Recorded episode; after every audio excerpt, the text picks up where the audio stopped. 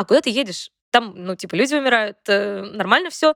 А вдруг малярия, а вдруг еще что-нибудь. Валится вот этот груз ответственности и груз вопросов. Я имею право этим заниматься? А я имею право это вообще все изучать? А я тот вообще человек, чтобы этим заниматься? Язык открыла. Что? Кто-то говорит, так нельзя.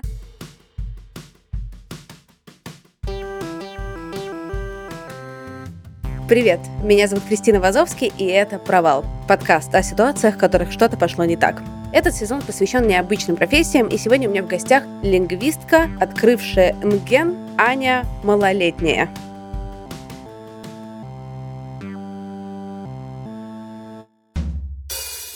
Ань, привет.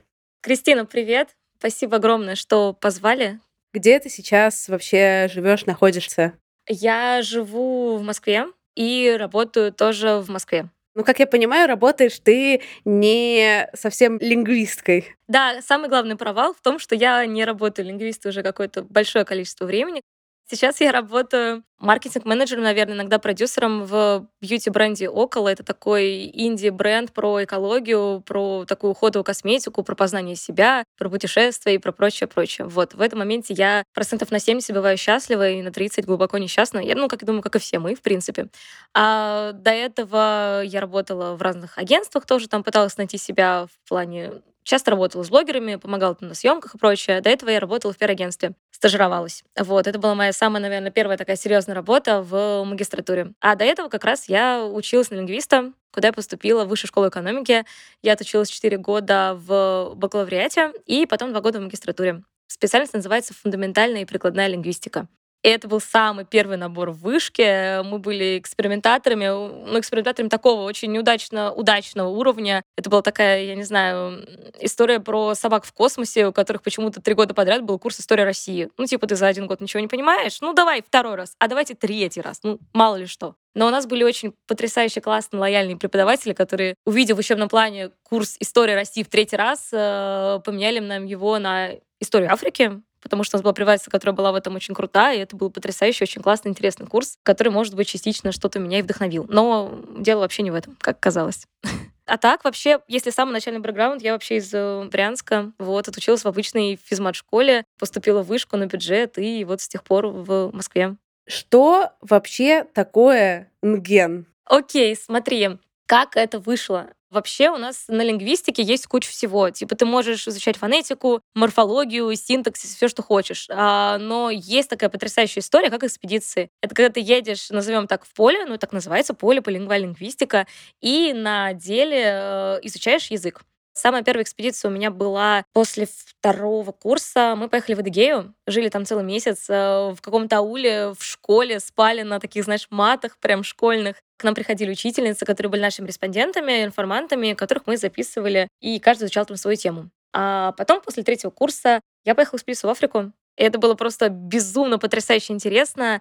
Я не знаю, как так вышло, но мне получилось открыть язык. Была гипотеза, что есть язык Бен. Это языки Южной Манде, это Нигер, Конго, языковая группа, и вот одни из них Южный Манде. И один из них язык Бен, у которого было четыре диалекта. Лесной диалект, саванный диалект, э, диалект двух деревень и еще один диалект деревни Джон Кро, который был вообще каким-то обособленным. Он был не похож на другие диалекты, и будто бы остальные диалекты этого языка его не понимали. И нужно было проверить, вот этот э, диалект, он диалект или он самостоятельный язык. И я такая, класс, давайте. ну, может быть, не совсем так. Было, была я еще вторая девочка, Маша Сапожникова, она тоже поехала в эту экспедицию, но она ехала в язык джога, если я правильно помню, назывался. Про него было все понятно, это был самостоятельный язык, тут не было никаких гипотез, нужно было просто, на самом деле вообще не просто, его тоже описать, про него рассказать про больше. А у меня была история, что, мол, ну, докажи диалект, опиши диалект, э, либо просто занимайся там дальше в этом языке Бен, развивая его, потому что его до этого уже изучал ученый Денис Поперна, он написал гигантское количество работ про него, и мне сказали, ну, давай, проверяй. И мы поехали, это был 14 год, полтора месяца в Кот-Дивуар. Самая классная повестка, которую стоит сказать на данный момент, это лихорадка Эбола, которая на тот момент бушевала во всем мире. Западная Африка. Все такие, ей, Эбола, классно. Все там, я не знаю, кашляют, блюют кровью всех концов. И все такие, а куда ты едешь? Там, ну, типа, люди умирают, э, нормально все. Я говорю, нормально, это не там, все будет хорошо, поехали. И мы поехали. Перед этим мы делали прививку от желтой лихорадки, прививку от брюшного тифа, прививку от какого-то гепатита. В общем, кололись э, кучу всего. Ну, что-то пошло нормально, что-то нет. В какой-то момент я думала, брюшной тиф, но нет. А, а в итоге мы прилетели в Абиджан. Абиджан — такая экономическая столица Кот-Дивара, то есть столица Ямускро, но весь движ и все самое интересное происходит в Абиджане. Там находятся все посольства, там находятся экономические центры, там находится район, который называется Трэшвиль, и это реально Трэшвиль, потому что ты идешь просто, знаешь, такие много-много-много этажки, а, в которых нет коммуникации, и куча людей просто вываливается. И супер грязный. Ты идешь такой, э, не хочу тут быть, никогда, пожалуйста. Вот. В общем, ты приезжаешь в Абиджан, с нами вместе эту экспедицию организовывал Валентин Феодосович Выдрин. Это профессор, который занимается языками Манде, который огромный светило в этой всей истории. Он собирает экспедиции много лет, он находит финансирование. Финансирует это Парижский институт. И он называется, ну, точнее, лаборатория по изучению языков. И они уже много-много лет туда возят людей.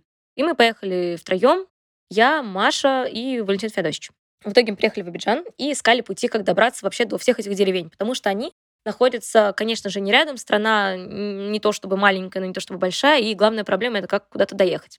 В итоге в Абиджане э, остановились ненадолго, дальше поехали искать. Приехали сначала в деревню Маши, язык Джога. Чуть там побыли, оставили Машу, чтобы она там нашла себе информанта, и с информантом приехал в город Ман. Ман — это город, который находится на самом западе. Он такой абсолютно другой, он зеленый, там горы, он супер влажный. А мы были в, в августе, август сезон дождей, когда тебя заливает просто 24 на 7, ты живешь под облаком и дышишь каким-то, я не знаю, туманом и болотом вечным.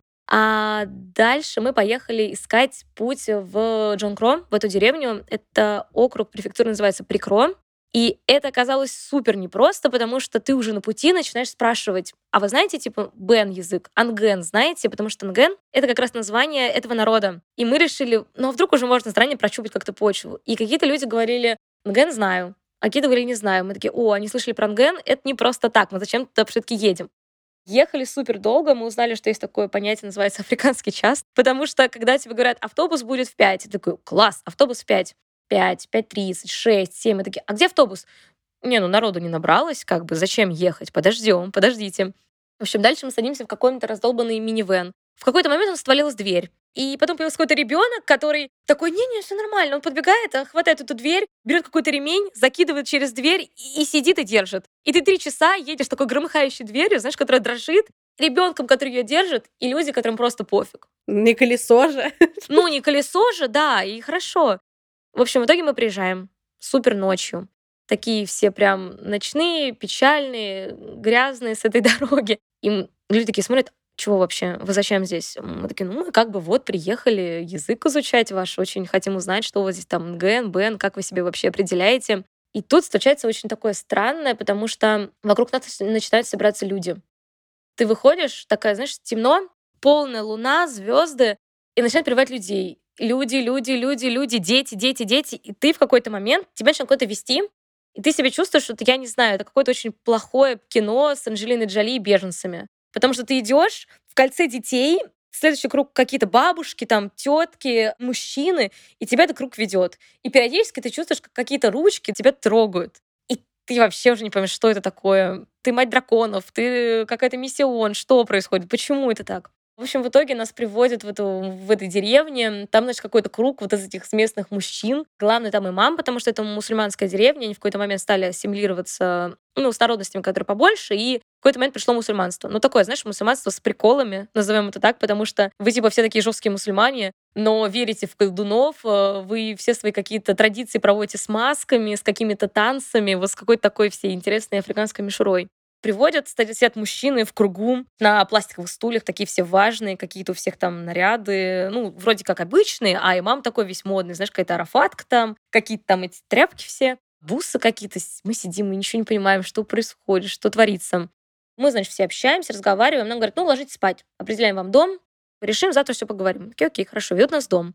Такой опыт интересный. Там же как малярия, в принципе, есть, а у нас э, нет вакцины от малярии. Мы все принимали какой-то препарат, есть продвинутый европейский, а есть русский лариам, который такой, знаешь, ну, мне так никогда в жизни плохо не было. Типа, ты принимаешь препарат раз в неделю, тебя плющит просто адски, тебе снятся самые влажные, самые отвратительные, мерзкие сны на свете, а вечером накануне препарата ты чувствуешь, что небо просто тебе постучалось, и ты на плечах что-то там несешь еще. Ну, это абсолютное гадство, которое ты должен принимать. Я слышала про этот препарат, что некоторые говорили мне, что малярия у них проходила легче, чем прием этого препарата. Слушай, да, я, я, я думаю, да, я, я тебе честно скажу, я думаю, лучше бы, тут вот ну, конечно, я бы лучше переболела малярией, чем меня там плющило полтора месяца от этой гадкой таблетки.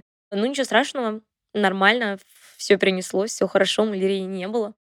В общем, в итоге мы приходим, значит, в этот дом, закуток какой-то, знаешь, на котором лежат какие-то мешки. Я такая, а, мешки, ну, у меня есть спальник, я же готова. Мне ну, ложись. И вот этот опыт непередаваемый, который жара, противно, ты лежишь на мешках, в которых у тебя упирается какая-то крупа, горох, я не знаю, что там было, тебе жарко, ты хочешь приоткрыться, подышать, потому что такой навес, ну, знаешь, какой-то такой антималярийный, комариный, а ты, ну, не можешь, потому что у тебя жужжит на ухом, и ты борешься между, знаешь, жужжит на ухом, я сейчас задохнусь, и тем, что ты хочешь вообще свежего воздуха. Ну, в общем, переночевали, все нормально. Утром, значит, э, мы пытаемся что-то поработать, с кем-то пообщаться, ты открываешь ноутбук, и это начинается вокруг тебя вот эти дети, они сидят на пороге твоего этого дома и смотрят. Ты, я не знаю, ты тянулась к рюкзаку, и сразу какой-то шепот пошел. Ты там, я не знаю, ложку взяла в руки, шепот пошел. Это очень странно и очень непонятно. В итоге нам сказали, что мы озвучивали свои требования к информанту. Вообще по поводу требований к информанту. Хорошо бы, чтобы это был человек, которому можно было бы уехать с тобой на время, то есть там на месяц, на полтора, чтобы он с тобой поехал и работал.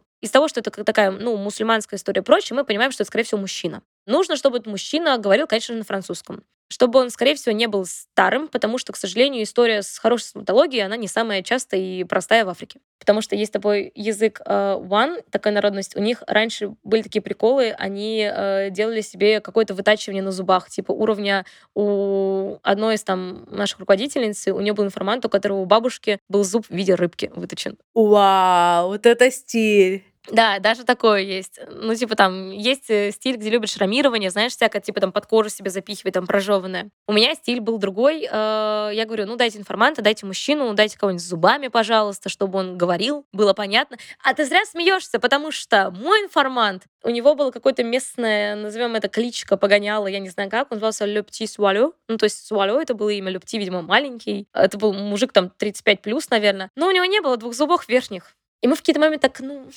а вы уверены? Мы такие, да, он классный, он супер, там, берите его, нормально будет. А в итоге, да, этот Любитель Суалю поехал с нами.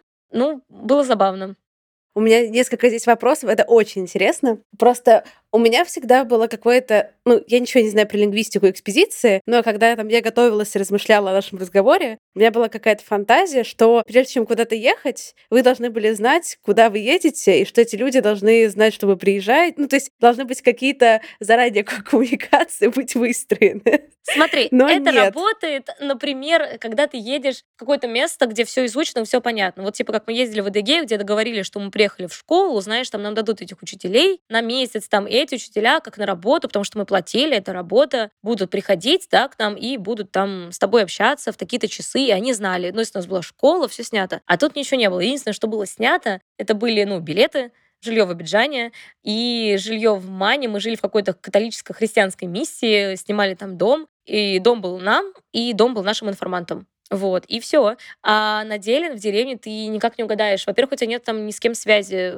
Ты приезжаешь просто, вот знаешь, такой, вы не ждали, здравствуйте, мы приперлись там, привет да, всем. обожаю, знаешь, мне кажется, у меня есть страх даже звонить людям по телефону незнакомым. Ну, типа, я такая, блин, что это тумач, как бы, на Слушай, сегодня. у меня есть подруга, за которую я просто, знаешь, все время рестики бронирую. Такая, ну, здравствуй, я на день рождения, конечно, забронирую, да, давай, нормально. А тут, да, ты просто едешь, понимаешь, ты приезжаешь в ночь, в темноту, в какую-то деревню, в которой ты понимаешь, что не будет какого-то там, я не знаю, э, гестхауса, да, там отеля, просто ноль из десяти. Ты приезжаешь, тебе могут сказать в какой-то момент, пока, ночуй на улице. Ну, тебе не скажут, они потрясающе гостеприимные, открытые, добрые и вообще очень классные люди, на самом деле. Потому что вот первый день, где мы в деревне ждали, когда нам дадут информанта, мы пошли гулять, и было очень приятно. Ты гуляешь по деревне, ты смотришь на этих людей, как они живут, там быт какой-то, кто-то там крышу кроет пальмовыми листьями. За тобой это орава детей, ты достаешь фотоаппарат, и все начинается. То есть там сфотка меня тут, давай тут, а давай тут, а давай тут, а давай тут. У меня есть моя самая любимая фотография, это как раз в этой деревне сделанная. А, я стою около пруда, и просто миллиард этих детей вокруг, мы такие все с ними довольные и веселые. И ты видишь этот быт, там, женщина, которая, знаешь, несет на голове просто какую-то подставку, а на ней лежат э, просто бревна, типа метра по три. Ну, такие вот сучки гигантские. И ты идешь такой, а, ну нормально, ну все хорошо. То есть она, э, таз, вот эти трехметровые бревна и по два ребенка еще. И какой-нибудь еще ребенок, который на горбу вот здесь привязан какими-то там тканями. Ну, в общем, классно. И на самом деле они классные, э, тебе дают э, какое-то имя еще в этой деревне, какую-то фамилию, например. Была фамилия Уотера какая-то, вот, которая фамилия типа всех вот этих людей. Ну, не общая какая-то, знаешь, как типа вот мы себя кому-то относим, вот они себя относят к какой-то общей фамилии.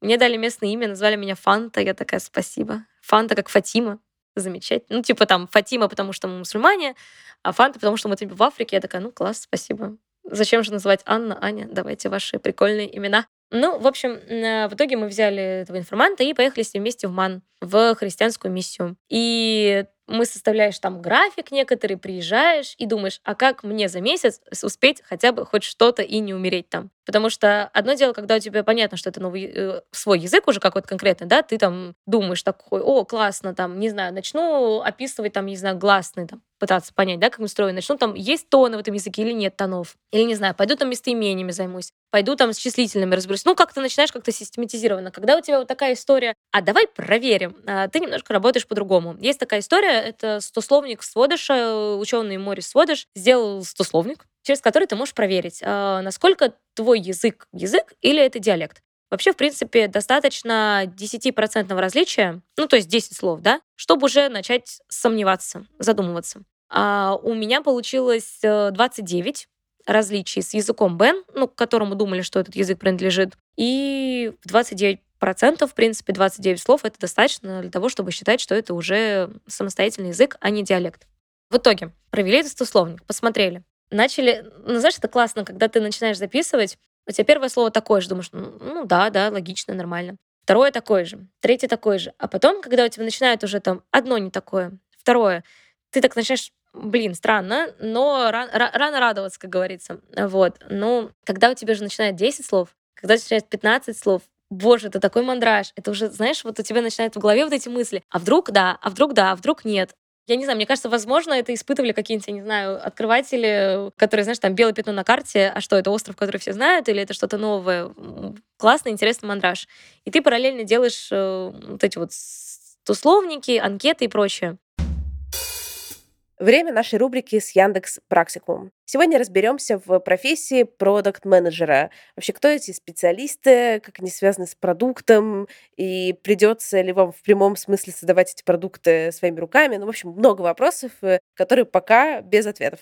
Разобраться во всем мне поможет продукт менеджер Яндекс Еды Елена Щеплова. Лен, привет. Привет, привет. Давай начнем с супер банального вопроса. Кто вообще такой продукт менеджер Что это за зверь? О, это мой любимый вопрос. Э, на самом деле это человек, который вообще отвечает за продукт, который делает так, чтобы там сервисы, которыми вы пользовались, они на самом деле случались, э, который управляет командой разработки, в том числе и делает э, всякие разные классные штуки. Скажи мне, пожалуйста, вот если я, например, сейчас нахожусь на каком-то карьерном перепутье и думаю, блин, мне там хочу переучиться, нравится в целом вот IT, вот управление продуктами и так далее, но я не понимаю, я все-таки больше project или продукт, или, может быть, кто-то третий, Можешь описать, какие, не знаю, личностные, человеческие, профессиональные качества нужны для того, чтобы стать э, классным продуктом? Если вы сейчас находитесь на каком-то карьерном перепутье, не знаете, куда идти, вообще самая классная стратегия по жизни — это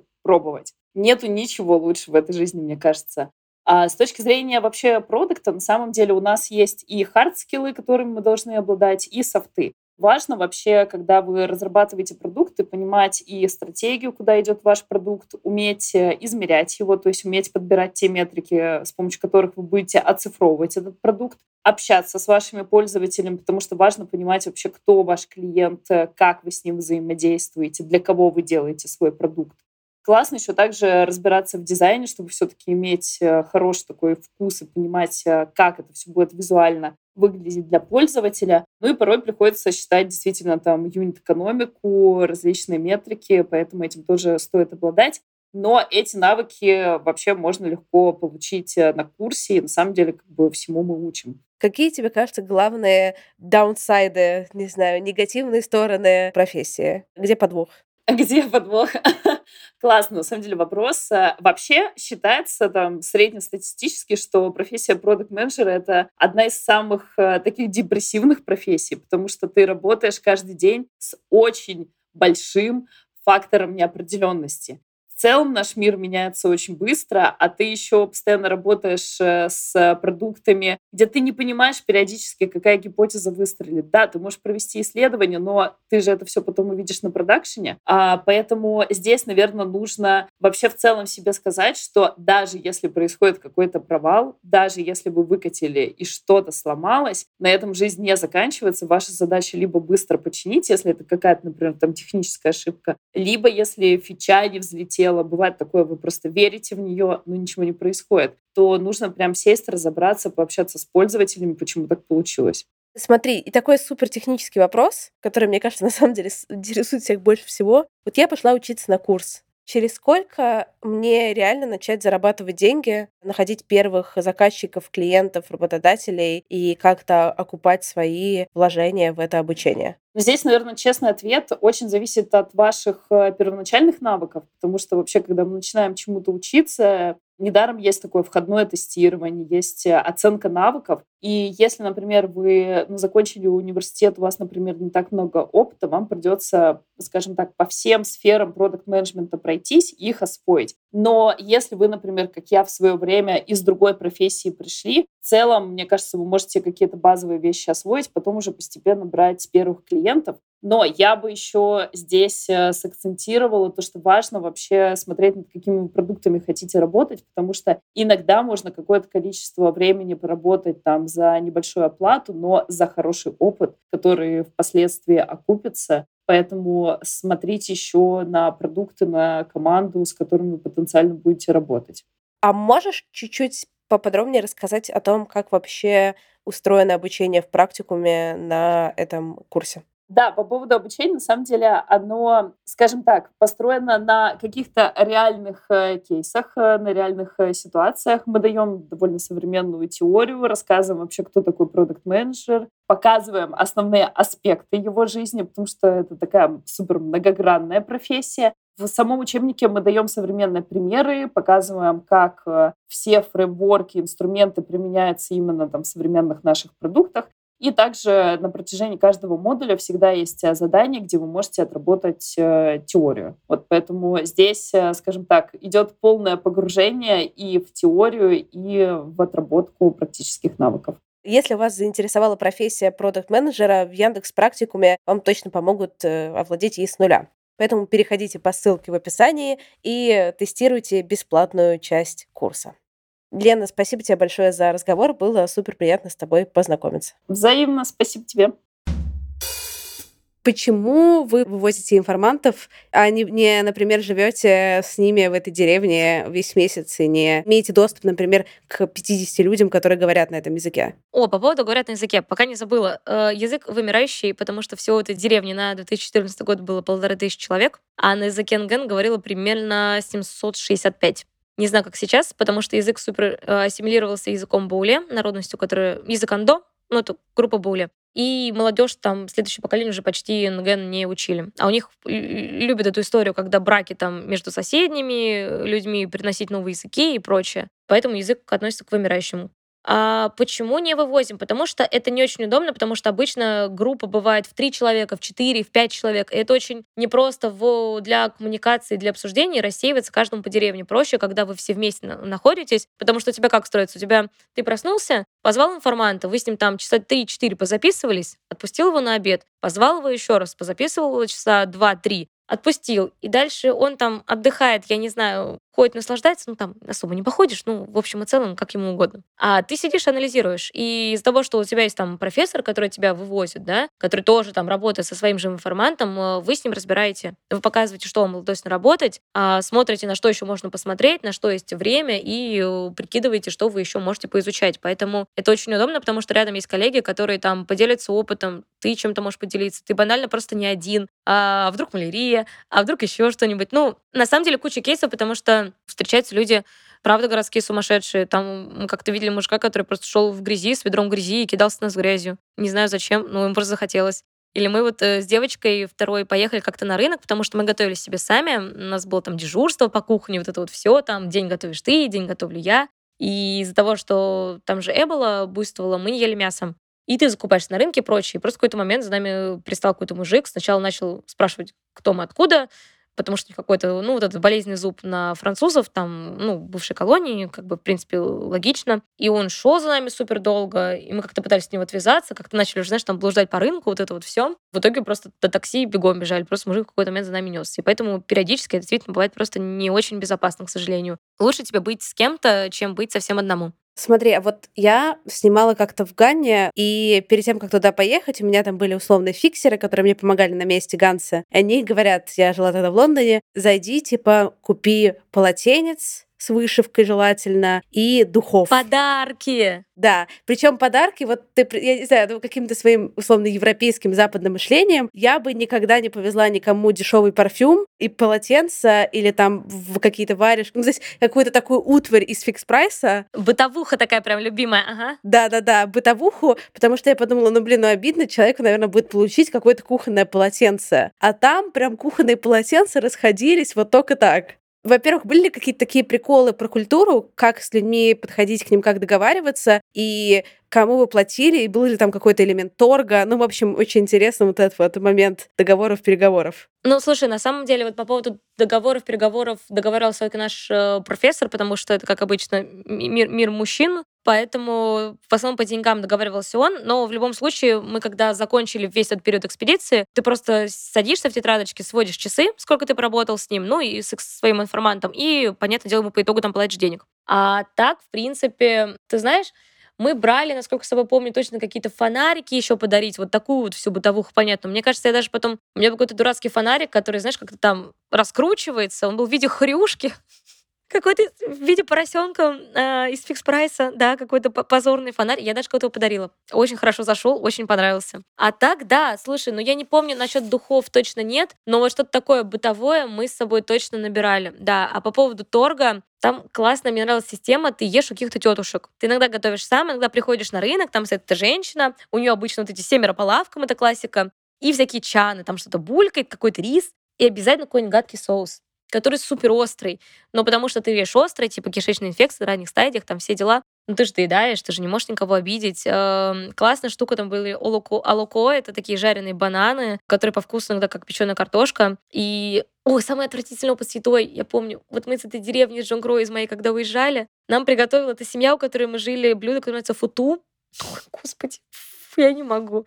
Футу — это оно может быть из чего угодно, по идее, типа из маиса, из маниоки. Это такая, короче, склизкая, гадкая штука, похожая на лизуна из охотников за привидениями. Как какой, знаешь, какой-то ультима-холодец, но с песком или с мукой, я не знаю с чем. Это ужасно. В Западной Африке есть просто фуфу.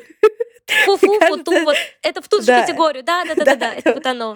Да, вот фуфу это отличное название для него. Вот, вот примерно, да. Прям, а ты ешь, они вокруг себя сидят же, они же все смотрят, такие, мол, ну, накормили, смотри-ка, а ты проглотить-то не можешь. Ты думаешь, я, блин, лучше ложку вашу съем, чем вот эту фуфу, футу. Вот, и поэтому мы ходили есть к тетушкам, которыми тоже там не поторгуешься, потому что ты смотришь на этих детей и думаешь, ну, блин, ну что, я торговаться-то буду, ребят, зачем? Э, либо идешь на рынок, а на рынке прикольно, потому что у тебя есть а, арахисовая паста, которую они делают сами, которую тебе кладут в какой-то целлофановый пакетик, который прям разминает этот весь арахис. Это прям очень натурально, никакого сахара, очень вкусно и супер вяжет рот. У тебя есть ямс, ну, этот гигантский этот картофель, который бронебойный, который надо прям варить. И хит вообще всех наших э, обедов — это макароны с баклажанами. Потому что это самое понятное, самое простое. Баклажаны, помидоры и макароны. Лучше просто. Потому что ты не можешь есть мясо. А на сладкое у тебя багет и в швейцарской какая-то сгущенка. Это гигантская банка сгущенки, которую ты поливаешь этим свежим хлебом.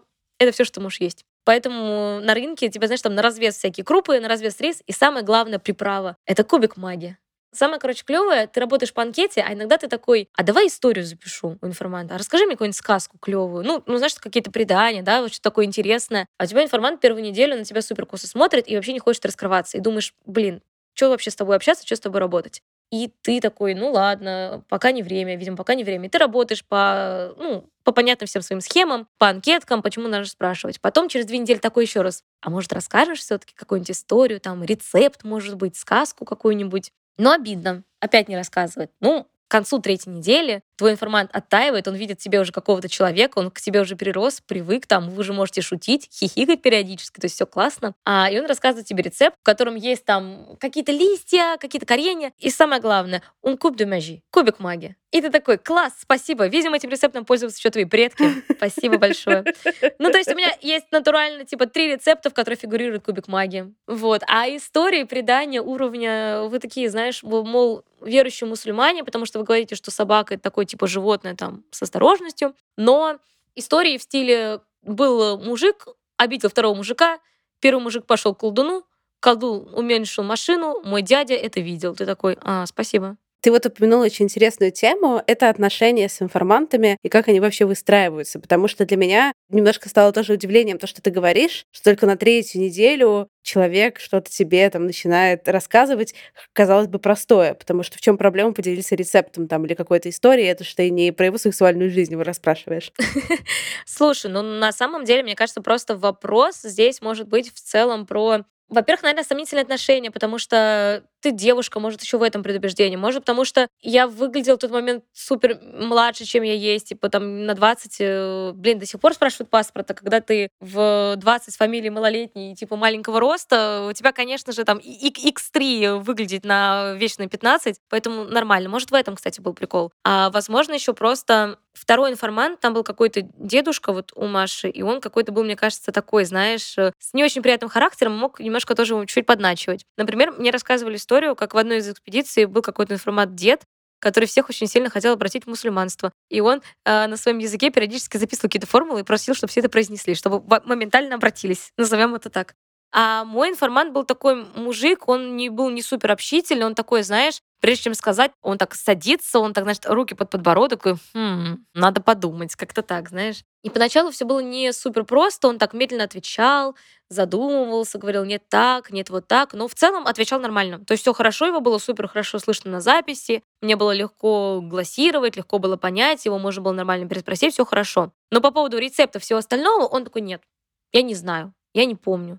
И вот, ну вот почему-то был какой-то закрытый. А потом как-то мы начали с ним как-то больше как-то общаться. Может быть, просто потому что, знаешь, когда тебе первые две недели просят сказать там, я не знаю, цифры, а потом, да скажи мне слово там, я не знаю, прах, скажи мне слово собака, скажи мне слово гореть, скажи мне слово нож, возможно, это неинтересно. А когда ты начинаешь, а расскажи мне предложение, эта птица летит над лесом, та птица летит над лесом. И ты начинаешь как-то вот уже потихоньку добавлять нюансов, и он, мне кажется, в момент вот этих нюансов, когда начинает тебе отвечать, он сам начинает задумываться. И мне кажется, вот этот интересный момент, когда у информанта, наверное, тоже начинает что-то кликать. О, прикольно, а это же не так, а это не так. И вот это самая, мне кажется, интересная часть вот в любой лингвистике, там, в обычной лингвистике или в социолингвистике, когда опрашиваешь, там, пытаешься уровни там, диалектологические какие-то вещи узнать, и употребительные вещи узнать, у группы людей употребительные вещи узнать. Это важно вот этот момент не, не спалить, назовем его так, да, что именно ты изучаешь, на что ты проверяешь. Это как, знаешь, это там, тест там, на москвича и регионала. Зал или большая комната? Вот, поэтому задаешь ему поинтереснее вопросы, ты задаешь длинные предложения, он начинает сам вот это видеть какие-то различия. Мне кажется, это интересно, потому что и я в его глазах начала видеть какой-то проблеск тоже интереса. Возможно, нас сплотила еще одна вещь. У него однажды заболел живот. И я говорю, а давай я тебе дам таблетки, у меня есть. Он такой, не надо таблеток, все будет хорошо, я сейчас приду. Я говорю, приду после обеда. Я такая, ну ладно, ну, думаю, ну не придет, наверное. Ну, типа, все нормально, сама там позанимаюсь, все сделаю. И он приходит такой довольный, я тут нашел кору там дерева, из которого я делал лекарства. И он такой гордый, минут 15, наверное, знаешь, рассказывал, какие там лекарства, что для чего нужно. И вот в этот момент, мне кажется, вот такой вот ломается лед между вами, и когда уже вот можно все рассказывать. И поэтому, да, мы начали что-то больше обсуждать, начали больше шутить, появились рецепты с кубиком магии, спасибо ему за это. И мы в конце тепло прощались, мы заплатили денег, подарили какие-то подарки, возможно. Вот, честно, я не буду врать, я не помню, что это было, но как-то так. Звучит все это, конечно, офигенно. Мне кажется, что в этом много еще, знаешь, такой яркой ретроспективности, когда это все закончилось, но при этом и как бы воспоминания такие, блин, какое было приключение. А ты можешь вспомнить, была ли у тебя в моменте, не знаю, какая-то фрустрация или там какие-то сложные тоже ощущения или переживания? Да, были, конечно же, потому что когда ты начинаешь осознавать, что это другой язык все-таки, на тебя валится вот этот груз ответственности и груз вопросов. Я имею право этим заниматься? а я имею право это вообще все изучать. А я тот вообще человек, чтобы этим заниматься. Ну, время показало, видимо, я не тот человек, ну, окей. И потом тебя просто, знаешь, такое вот поле гигантское вокруг тебя, ты не понимаешь, куда тебе бросаться. Ну, понятное дело, рядом с тобой есть там руководитель твой научный, который дает тебе вот эти все анкеты, говорит, что изучать, куда лезть, что смотреть, а ты просто не понимаешь, ты видишь, что люди ездят в экспедиции по 5, 6, 7, 8 раз, сколько-то лет, и изучают, изучают, изучают, изучают, и все открывается. А ты такой, а, я сделала стословник сводыша. Что дальше? Как бы. И вот это дальше, оно гигантское. Ты можешь метнуться в любые места, в любые дали, и я решила изучать э, локативы, всякие местоположения, как они обозначают и прочее. На самом деле, у них это очень интересно, очень прикольно, потому что иногда они добавляют какие-то части света, например, там, типа, там, запад, юг, там, восток. То есть не просто там предлог, да, иногда там часть света добавляется. Это довольно интересно и не банально. Еще у них есть всякие интересные приколы. Например, множественное число есть почти у всего, но когда они говорят о каких-то явлениях погодных, типа там дождь или там какие-то там бог, например, они там множественное число тоже не используют. И я просто, знаешь, страшно, потому что столько всего, а вдруг ты что-то неправильно описал, а вдруг ты что-то не так понял, а вдруг ты что-то не так расслышал. У меня просто, ну, наверное, всю жизнь сопровождает гигантский этот синдром самозванца, который я ношу с собой, и он там сыграл огромную роль, потому что тебе страшно, что ты что-то не описал, тебе страшно, что ты что-то не успел, тебе страшно, что ты банально просто что-то не понял. И я помню моменты, где я сидела, и ты пялишься в стену, ты не понимаешь, что тебе делать, и ощущение, что, знаешь, у всех вокруг все идет, все получается, все такие, ух, там, на подъеме. А ты такой, что вообще происходит? Это была фрустрация в моменте, ну и были потом проблемы после. Проблемы после заключались в том, что когда я вернулась, и ты знаешь, тебе тупо стыдно и страшно говорить. Я язык открыла. Ты не имеешь права так говорить, потому что у тебя вот эти вот эти большие крутые лингвисты, которые язык открыла. Что? Кто то говорит, так нельзя. Там можно сказать, я не знаю, что вот идиома, а, вот самоидентификация, название НГН, вот раньше считал, что диалект определено. Ты не имеешь права с ноги открывать дверь и кричать, я язык открыла, ребята, как бы, смотрите. Нет, не можешь. Ну, нельзя, нехорошо. И поэтому это была проблема, потому что ты, знаешь, чувствуешь, что ты не можешь радоваться на все сто. Ты там порадуйся процентов на 30, а иди дальше работай. Сложно было это все описывать, сложно это было все собирать, понятное дело.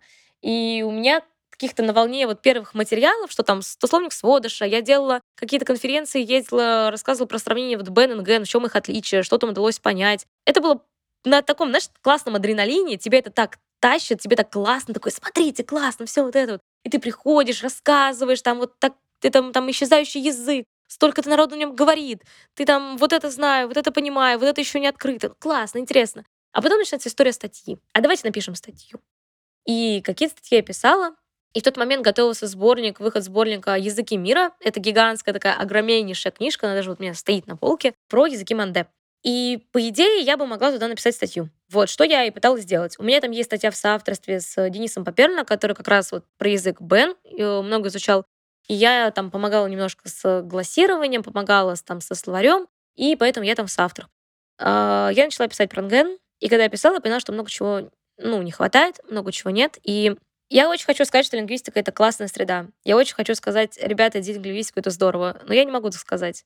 Периодически очень токсичная история где э, все друг друга знают, очень много таких каких-то, знаешь, своих вот переплетений, много кто кому муж, жена, там вот это вот все. И это очень узкий мир. И очень много какой-то своей токсичности. То есть у меня мои преподаватели, которые были в вышке, потрясающие. Это реально люди, которые учат тебя любить исследования, любить вообще свою профессию, и классные научь руки. Но иногда тебе на пути, там, в той же самой африканистике попадаются люди, которые, ну, знаешь, э, вместо того, чтобы дать комментарий «делай вот так», тебе дают просто огромное письмо, где тебя, знаешь, вот, воз, вот какой-то возвращенно токси, токсичной форме тебя немножко начинает так макать вот куда-то, вот знаешь, так прям вот предопускать. И ты думаешь, ну блин, ну, напишите просто, скажите, там, это неправильно, это неправильно, надо вот так написать, посмотри вот сюда, почитайте вот эти информации, да? А тебя начинают в какой-то форме, э, знаешь, вот задевать, поддевать, вот прям вот тебе вот тыкать там. И в конце, знаешь, вот так вот, э, вот это вот такое прям типично вот это абьюзивное. Ну, надеемся, не жестко по вам прошлись. И думаешь, да, класс. Вам там много лет, у вас много статей, а мне там всего лишь 20. Это мои какие-то первые шаги, да, я вот что-то пытаюсь, я очень хочу. А когда тебе несколько раз вот так, вот так, вот так, вот так, а ты думаешь, а зачем мне вставать? Тебе в столько раз уже сказали, что ты плохо пишешь там, или не академический стиль, или э, там, не знаю, там, у нас там есть дискуссия на 6 лет, а вы возвращаетесь к примитивному стилю, вы возвращаетесь к какому-то примитиву и прочему, и ты думаешь, ну, значит, я там не гожусь. Значит, я для этой роли плоха. Вот рядом есть люди, у них классно, их где-то публикуют, а ими что-то там, не знаю, их принимают какую-то среду и прочее, а ты такой на отшибе жизни. И я просто в какой-то момент поняла, что, ну, видимо, я недостаточно хороша, я просто имею право этим заниматься. И лучше я уступлю дорогу вот заниматься языком НГН другим людям, которые более это достойны. А какой у тебя сейчас, спустя вот дистанцию какого-то количества лет, не знаю, по этому поводу отношения, переживания, мысли? Ну, у меня в этом плане довольно сложное, наверное, чувство, потому что я безумно благодарна своему первому научруку, который вообще поехал в первую экспедицию. Это Юрий Ландерс, который нас отвез в Адыгею. Он потрясающий классный человек, который научил думать, научил, знаешь, любить науку. Огромное уважение прям к нему. Потом есть еще Татьяна Никитина. Я писала с ней вместе диплом. Она потрясающий научрук классно все рассказывает, объясняет, писал мне рекомендательные письма, прям гигантское спасибо. И есть еще вот пласт там африканистов, там, допустим, Валентин Федорович Выдрин, который такой прям гигант мысли, там, все дела, профессор. Тоже огромное уважение, спасибо, что меня отправили в экспедицию и прочее, но, боже, я просто, знаешь, вот те моменты я себя очень сильно корила и думала, что я супер тупая, и я не имею на это все права. А сейчас я смотрю и думаю на некоторые письма, смотрю и думаю, ну, блин, вот можно было тогда наплевать э, на все и доказать во имя всего. Знаешь, вот эти вот э, юношеские максималистские истории, э, не знаю, там, а я сделала наперекор. И Тогда мне было обидно и грустно. И знаешь, вот эти вот чувства, когда тебе через год, через два пишут люди, и типа вот я еду вместо тебя в экспедицию, дай мне свои материалы. А ты такой голум, моя прелесть. Нет, не хочу делиться. Я понимаю, что это неправильно. Я отправляла в итоге все свои материалы, записи, там, тулбоксы, аудиофайлы, все, что у меня есть, дипломные работы, ВКР, ну, где у меня, знаешь, там все собрано. Но, боже, как мне было стрёмно это отправлять, боже, как мне было страшно отправлять. Мне было, ну, вот эта ревность, да, типа, я же первая, я же этим должна заниматься, да, обида на себя, какого черта ты не стал этим заниматься, зависть этим людям, офигеть, вы едете, и страх, что я там написала что-то неправильно, и сейчас они увидят, что я там не имела права ехать и не имела права это описывать и у тебя ноль позитивных эмоций из десяти просто. Вот прям по полным нулям. То есть ты себя вот эти все моменты, когда ты вспоминаешь, ты себя коришь и ненавидишь. Потому что, ну, ненавидишь, что сдалась, коришь за то, что надо было не обращать внимания на все, что тебе говорят люди, а переть, переть, переть. Ну и вина, наверное, за то, что я себя виню, что я вообще в это поехала, я в это ввязалась, я это открыла, и, наверное, я там какая-то дурочка, которая что-то там не то описала. А вокруг люди, которые не лингвисты, говорят, ты чего, это такой классный опыт, вау, здорово, какие истории, как тебе интересно. А не интересно мне здорово, но просто когда ты э, в 20 лет открываешь язык, а что дальше в жизни? А у тебя в жизни что-то будет дальше круче? А какая дальше ступень в жизни? Что, что делать? Чего добиваться? Какие цели? У меня была вот эта вот большая голубая мечта, а давай язык открыть. Или, я не знаю, просто в Африку поехать, в экспедицию, что-то безумное такое сделать, да? Я это сделала, а что дальше? А дальше ничего. И ты просто в такой, знаешь, эм, окситоциновой яме, назовем это так, уже какое-то количество лет. Ты чувствуешь, что ты вот каком-то в сегодняшнем дне сверяешься как-то, что, блин, до сих пор где этот мой следующий какой-то взрыв эндорфина или что-то уже по-другому? Слушай, ну на самом деле у меня был следующий взрыв эндорфина. Я в магистратуре на первом курсе поехала в Италию на полгода учиться. Это был потрясающий тоже опыт, я об этом не смела мечтать. Это был второй взрыв эндорфина. А потом у тебя начинается взрослая жизнь с этими взрослыми работами. Потому что я еще, когда вот была в Италии, я что-то пыталась в сторону африканистики подумать, там в лингвистике я что-то там делала. У меня был как раз выпускной магистрский диплом, я писала на английском, я не знаю, зачем я это сделала. Он как раз был про локативы в языке НГН. Я еще тогда думала, что, возможно, как говорится, а вдруг получится. Но ничего не получилось, потому что надо было э, работать, выживать как-то. А на лингвистике ты особо иногда не заработаешь, много. Особенно, когда ты такой весь немножко маленький чмыренок, который немножко тыкают очень часто, ты вряд ли что-то добьешься. А вторая у меня была, это я открыла себя, наверное, в съемках, когда вот э, по работам попадались какие-то съемки, какие-то видеопроекты, мне это очень нравилось. Э, сначала как ассистент, такой, знаешь, там заклеиваешь какую-нибудь обувь, там, подошву, чтобы сдать ее потом в какую-нибудь зару несчастную. И тебе, ого, классно, мы делаем клевое дело, мотор, всем тишина, иначе тебя порежут там за то, что ты шипел на площадке.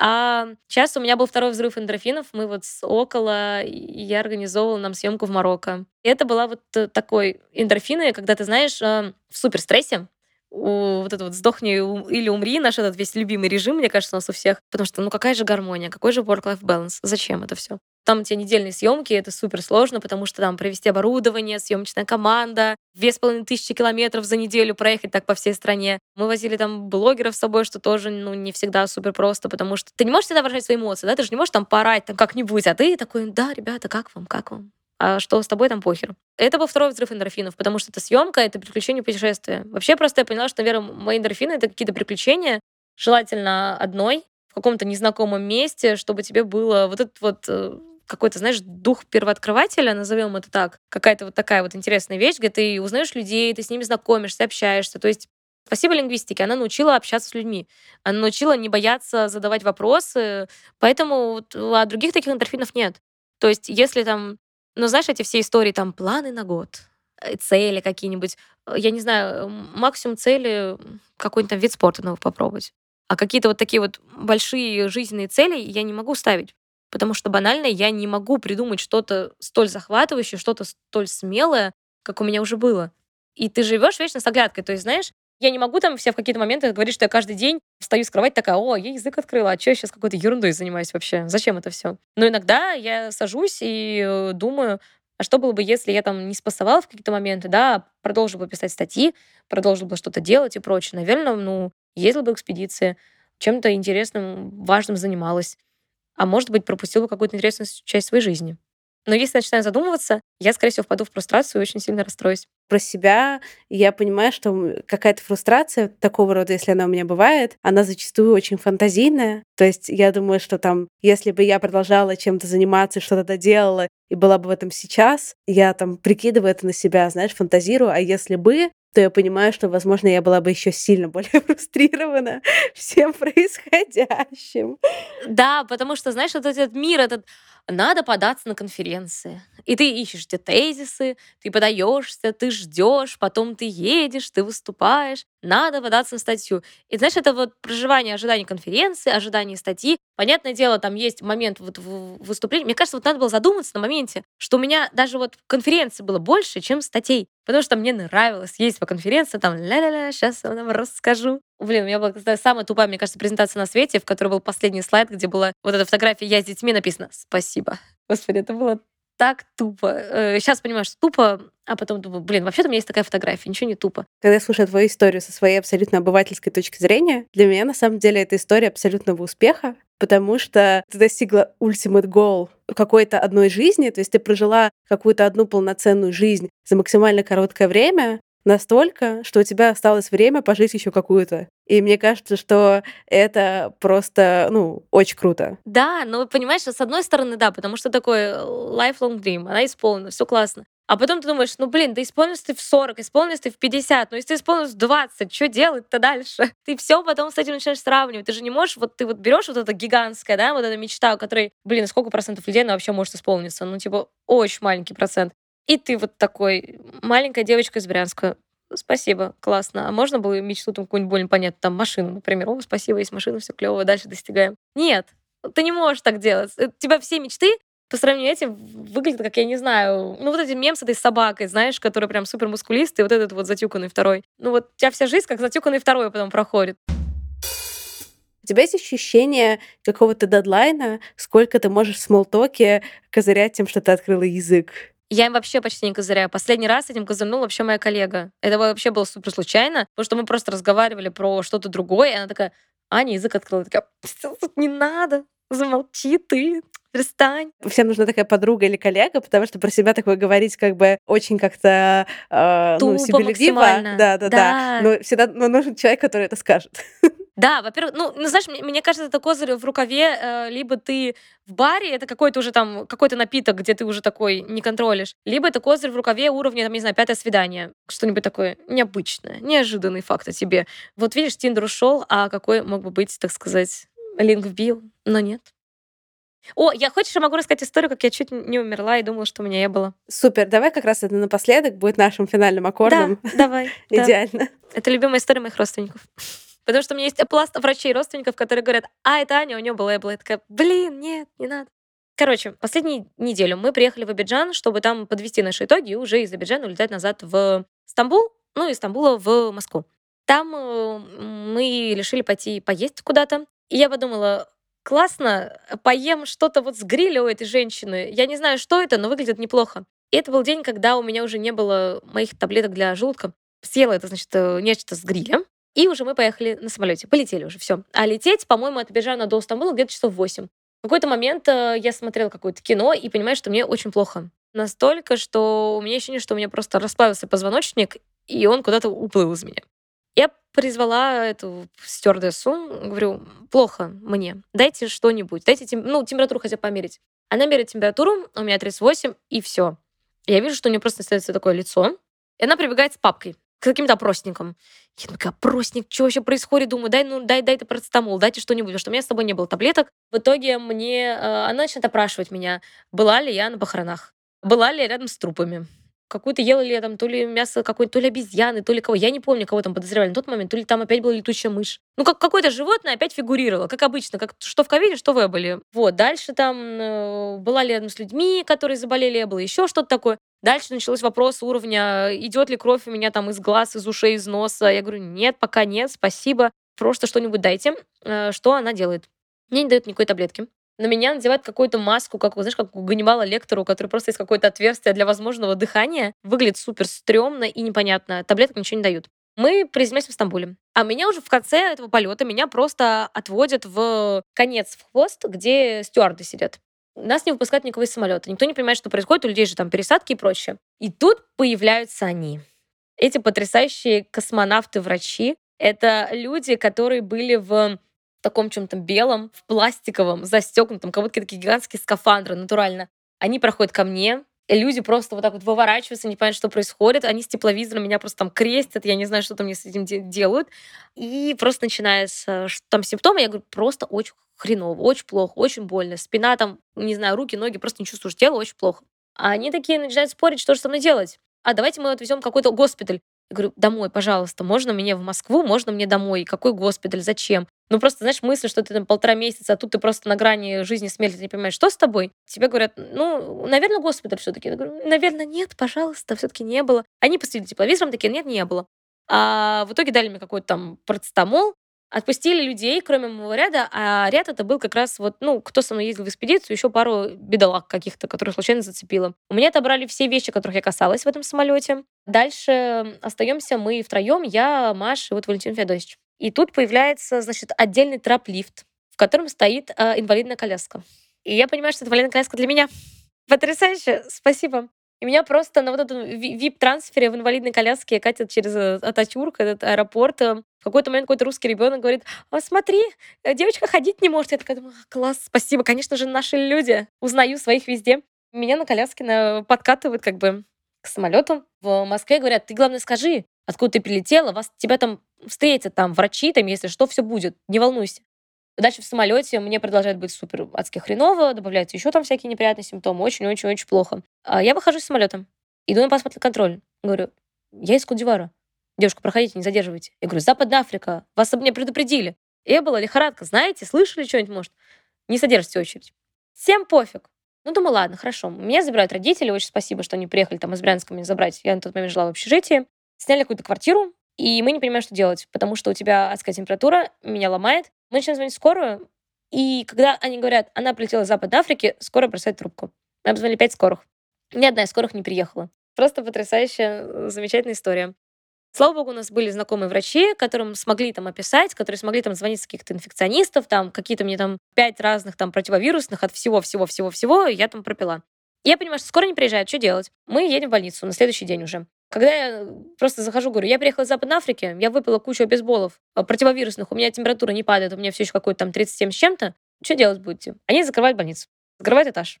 Я говорю, погодите, сейчас все будет. И мы просто сидим, ржем с этого, потому что, ну, что делать, непонятно. И тут появляются они. Если в Стамбуле это были люди, которые, знаешь, были такие пластиковые костюмы, защита, там все дела. Это просто женщины в синей марле. Знаешь, такие костюмчики какие-то обычные медсестерские. И какая-то марлевая помязка. Думаю, ну да, она тебя спасет, а ты был вообще просто на раз-два. И они меня просто на больничке, на какой-то там, ну, скорой с мигалками увезли в какую-то больницу, в которой меня продержали три дня и отпустили, не сказав диагноз. Такие, ну, пока. Я говорю, класс, спасибо, ребята, все очень здорово. Такая история. С тех пор мы все семьей шутим, что у меня была Эбола, а так никто и не понял, что это было. Вот, и просто неделю была температура, была скихеровая, и все. Блин, жестко очень. А у тебя не было сожаления, почему я не осталась в Стамбуле?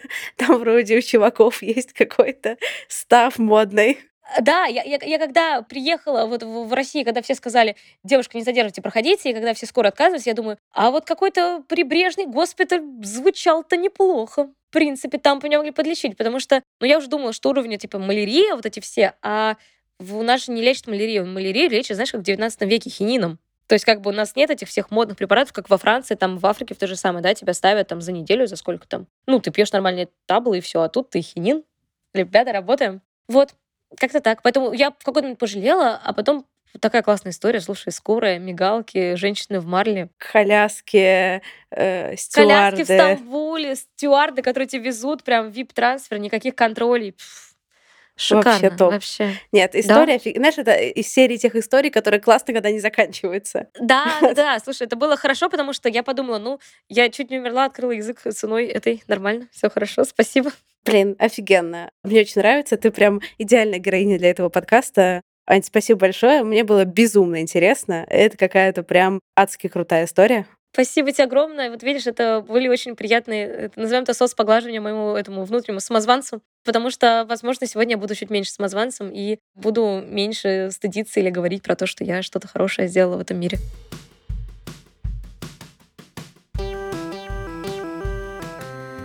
Спасибо, что дослушали выпуск до конца. Подписывайтесь на меня в инст... собачка Крис Вазовский. И, пожалуйста, пишите комментарии в подкаст-приложениях. Я буду очень рада вашей обратной связи, особенно после такого длительного перерыва. И в следующую пятницу мы обсудим новую нетипичную профессию. Пока-пока.